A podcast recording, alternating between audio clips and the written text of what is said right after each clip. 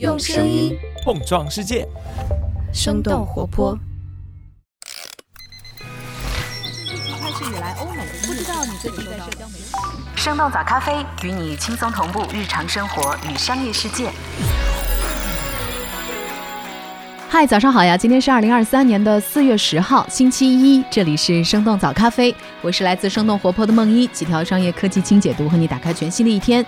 就在上个月底，一封名叫“暂停大型人工智能研究”的公开信引发了科技圈的轩然大波。这封公开信呼吁所有人工智能实验室应该立即暂停训练比 GPT 四更强大的 AI 系统，而且暂停的时间至少需要六个月。在这封公开信上留下签名的，除了特斯拉和推特的 CEO 马斯克、苹果联合创始人史蒂夫·沃兹尼亚克，还有《人类简史》的作者尤瓦尔·赫拉利、图灵奖得主约书亚·本吉奥，以及美国2020年总统大选候选人之一杨安泽等等一千多位来自政界、商业和学界的重要人物。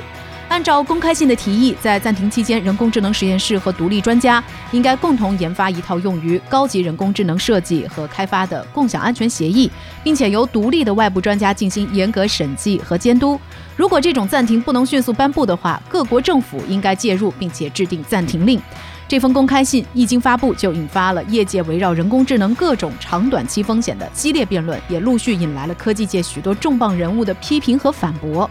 那么，这封公开信呼吁暂停 AI 研发的主要理由有哪些？目前业界对信中内容持反对意见的观点都集中在哪些方面？我们今天的轻解读就与此相关。在这之前，我们先来关注几条简短的商业科技动态。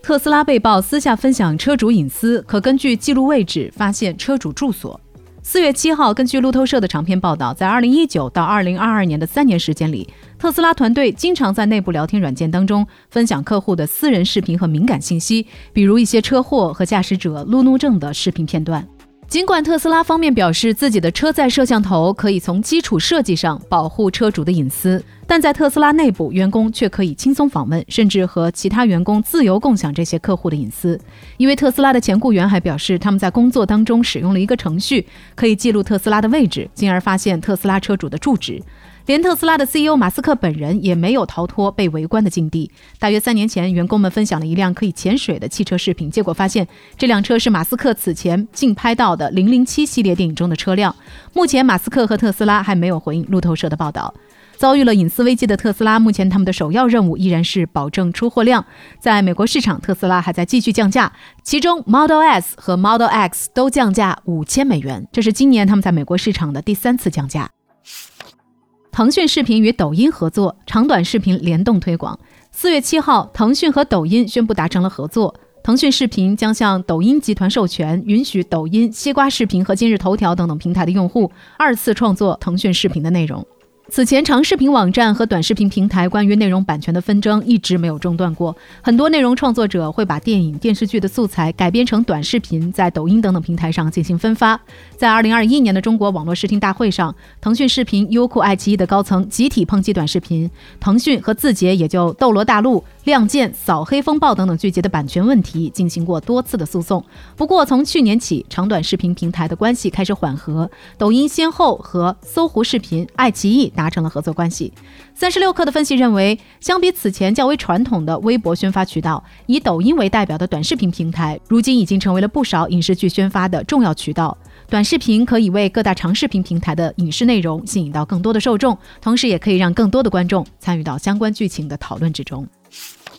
阿里推出大模型通义千问，面向企业开始邀请测试。四月七号，阿里云宣布，他们旗下的大模型通义千问开放了企业用户测试体验，成为又一家挑战 ChatGPT 的中国科技巨头。通义千问主攻文本生成，功能包含效率、生活和娱乐三个大类。其中，效率类能够写提纲、进行 SWOT 分析、生成商品描述；生活类则提供小应用的集合，比如根据菜名写菜谱、模仿小学生写作等等；娱乐类的功能则包括了写情书、写诗和吹彩虹屁。阿里云的首席技术官在接受科技媒体品玩采访的时候表示，通义千问当中的通义是阿里达摩院在去年九月份发布的大模型系列的名称，千问主要指的是目前对话的产品形态。阿里云接下来很快还会测试另一款通义的模型。根据晚点的报道，四月十一号，也就是这周二即将举行的阿里云峰会上，还会公布阿里大模型的更多进展。字节旗下的海外版小红书登上美国 App Store 下载总榜的前十。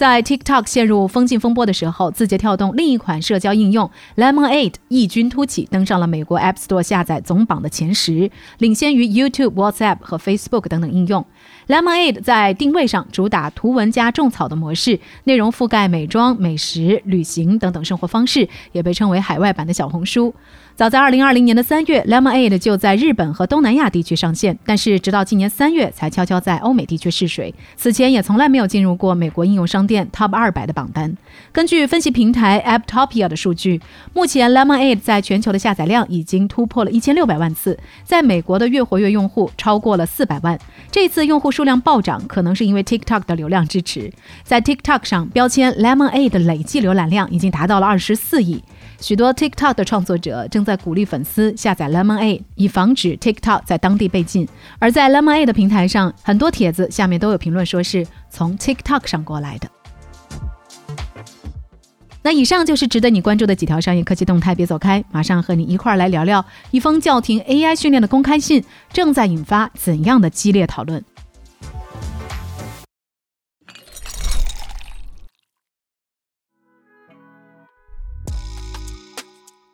欢迎来到今天的清解读。不久之前，非营利组织生命未来研究所发布了一封呼吁暂停 AI 研发的公开信。在众多大佬的光环之下，这封信近期所引发的争议，也将科技圈内关于 AI 发展的不同态度摆在了明面上。这些分歧不仅在人工智能的支持者和怀疑者之间，也在人工智能批评者的不同派别之间。有人认为信中担忧有一定的合理性，在人们更好地了解后果之前，需要放慢脚步。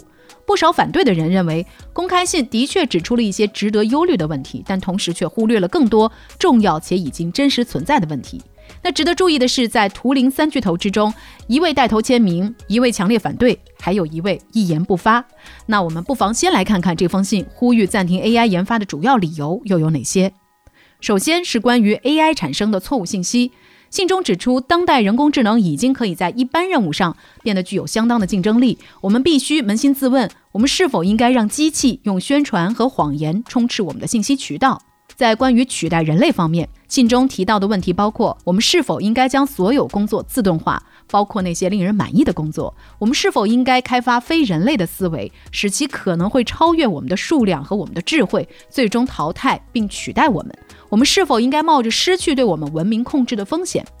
最后，关于人工智能的目的方面，公开性的观点认为，OpenAI、微软和 Google 已经开始了一场以利润为导向的竞赛，以尽快开发和发布新的 AI 模型。信中指出，这样的发展速度已经超过了社会和监管机构所能接受的速度。这样下去可能会对人类社会构成深远的影响。只有当我们确信 AI 的影响是积极可控的时候，才应该继续开发更强大的人工智能系统。基于刚才我们所说的这些理由，公开信呼吁所有的 AI 实验室都应该立即暂停至少六个月对更强大 AI 系统的研发，并且信中还引用了 OpenAI 近期的声明，表示在开始训练未来的系统之前的某个节点获得独立的审查可能很重要，而公开信就指出现在就是这样的重要时间节点。由于发布这封公开信的机构生命未来研究所的主要经费来自于马斯克基金会，再加上马斯克个人与特斯拉都和 OpenAI 之间存在利益冲突，因此也有反对的声音认为这就是酸葡萄心理，是 AI 竞赛当中落后的玩家在为自己争取六个月的时间。当然，除了针对利益相关者的批评，公开信发布之后几天的时间里，科技界诸多重磅人物也开始陆续表达了对这封信的不同意见。那下面的时间，我们就一起来看看现阶段业界对信中内容持反对态度的观点，大多都集中在哪些方面？反对观点之一认为，公开信进一步助长了 AI 的炒作，而忽略当下真正需要解决的问题。有观点认为，这封信的论点大致代表了像马斯克这样对人工智能一直在敲警钟的长期主义者的立场。这种长期主义的观点最初是由哲学家尼克·博斯特罗姆所提出，后来在硅谷也非常流行。这类观点认为，人工智能可能最终，无论是由人类的恶意还是工程错误，既有毁灭人类的目标，又有实现其目标的能力。而这封公开信中所引述的一篇学术论文的作者之一 Tim Net Gabril 几天前在推特上发文表示，他的论文实际上正在提醒不要对 AI 做出像这封公开信一样的夸大主张。他认为 AI 的风险从来不是关于 AI 本身太过强大，而是关于权力集中在人们手中，关于压迫的再生产体系，关于资讯生态系统遭到破坏。华盛顿大学计算语言学的教授 Emily Bender 表示，担心一些遥远的世界末日会把我们的注意力从当下更直接的危害上转移开。这些危害包括有偏见的建议、错误的信息、数据泄露等等问题。这些危害已经在部分机构和公司正在使用的人工智能系统当中发生了。普林斯顿的两名计算机科学家也认为，这封信更加侧重于推测性的威胁。暂停研发是无助于减轻现有 AI 风险的。他们也提到，人工智能工具会使得权力集中在少数公司的手中。一个突出的例子就是用于艺术创作的生成式 AI 公司在没有获得许可的情况下使用了艺术家的作品，而另一个例子则是从 ChatGPT 的输入和输出当中过滤有毒内容的工人的报酬往往低于每小时两美元。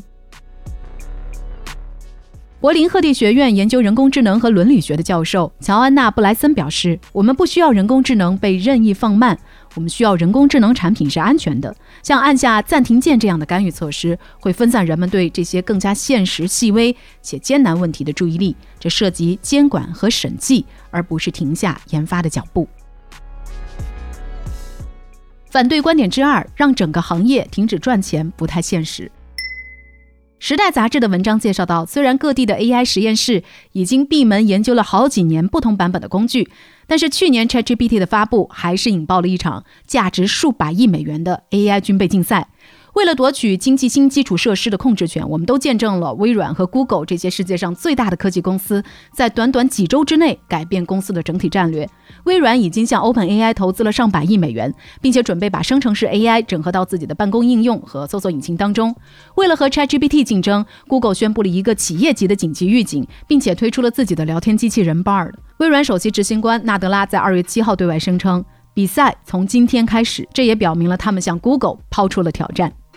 华尔街也做出了热烈的反应，分析师们提升了那些在计划当中提到 AI 的公司股价，围绕它的金融泡沫正在迅速的扩大，投资者也在大肆压注，认为生成式 AI 可能会像第一部 iPhone 一样撼动市场。根据普华永道的预测，到2030年，AI 可促进全球经济增长超过15万亿美元。因此，有观点认为，让整个行业停止赚钱是不太现实的。图灵三巨头之一杨立坤认为，在一场赢家通吃的争夺战当中，所谓的暂停研发不过就是秘密研发罢了。财富杂志的文章认为，在美国，市场力量长期以来一直是创新增长的主要驱动力。暂停人工智能的研发，从根本上与科技行业的创业精神和创新动力背道而驰。反对观点之三，暂停可能会开创一个危险的先例。前 Google Brand 成员、在线教育平台 Coursera 的创始人吴恩达是这封公开信旗帜鲜明的反对者。他认为，负责任的 AI 很重要，AI 也的确有风险。但是对于信中所提到的，如果不能迅速暂停对超强 AI 的训练，就应该让政府介入。吴恩达表达了强烈的反对。他在推特上写道：“几乎没有什么可实施的方法可以暂停并且阻止今天大语言模型的发展，除非政府的介入。但是让政府暂停他们不理解的新技术是反竞争的，这也树立了一个可怕的先例，是糟糕的创新政策。”他认为，在推进技术发展的同时，需要做的是对安全进行更多的投资，而不是扼杀进步。在他的推文下面，Meta 数据科学家林志远、英伟达 AI 研究科学家 Jim Fan 都表达了赞同和支持。虽然科技界对这封信议论纷纷，但是没有多少人认为行业真的会自愿放缓研发速度，或者政府会强制暂停。来自《纽约时报》的分析认为，暂停人工智能研发需要复杂的协调和强大的约束力。在技术投资火热的当下，这种暂停是极不可能发生的。而且，华盛顿的政治僵局和缓慢的学习曲线也使得机构不太可能快速行动起来。不过，对于 AI 可能带来的诸多风险，一些地方的立法者也正在谋求解决办法。比如，欧盟计划更新即将出台的全面的人工智能法规，也就是人工智能法案。根据麻省理工科技评论的报道，这是目前世界上第一部旨在通过规范整个行业来遏制人工智能危害的法律。这个法案要求人们在遇到深度造假、生物特征识别系统或者是能够读取情绪的人工智能应用程序的时候，需要被提示。目前，立法者也还在争论是否应该建立一种机制，让人们在受到 AI 伤害的时候可以进行投诉和寻求赔偿。与此同时，部分国家已经发布或者是正在考虑针对人工智能的监管措施。比如说，在意大利率先声讨 ChatGPT 之后，德国、法国、爱尔兰还有西班牙等等欧洲国家也都在开始考虑对 AI 采取更加严格的监管。所以聊到这儿，我们当然也很想来听听你的看法。你是如何来看待这封有诸多科技大佬所支持的公开信？你认为当下人工智能的研发需要放缓脚步吗？期待在评论区看到你的观点。这就是我们今天的节目了。我们其他的成员还有监制泽林、监制一凡、声音设计 Jack、实习生 Aurora。感谢你收听今天的生动早咖啡，那我们就下期再见。